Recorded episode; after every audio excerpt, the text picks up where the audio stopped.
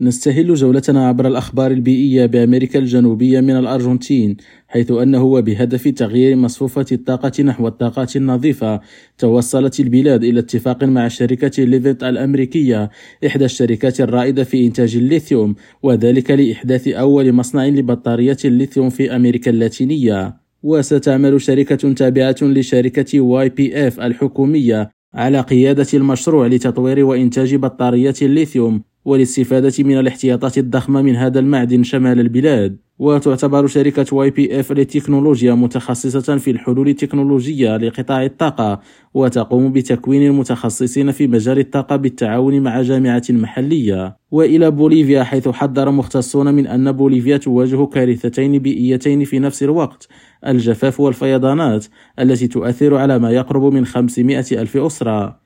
ومنذ بداية العام تسببت الأمطار الغزيرة التي ضربت وسط وشرق البلاد في مقتل شخصين وتضرر نحو 13 ألف أسرة بحسب الوقاية المدنية.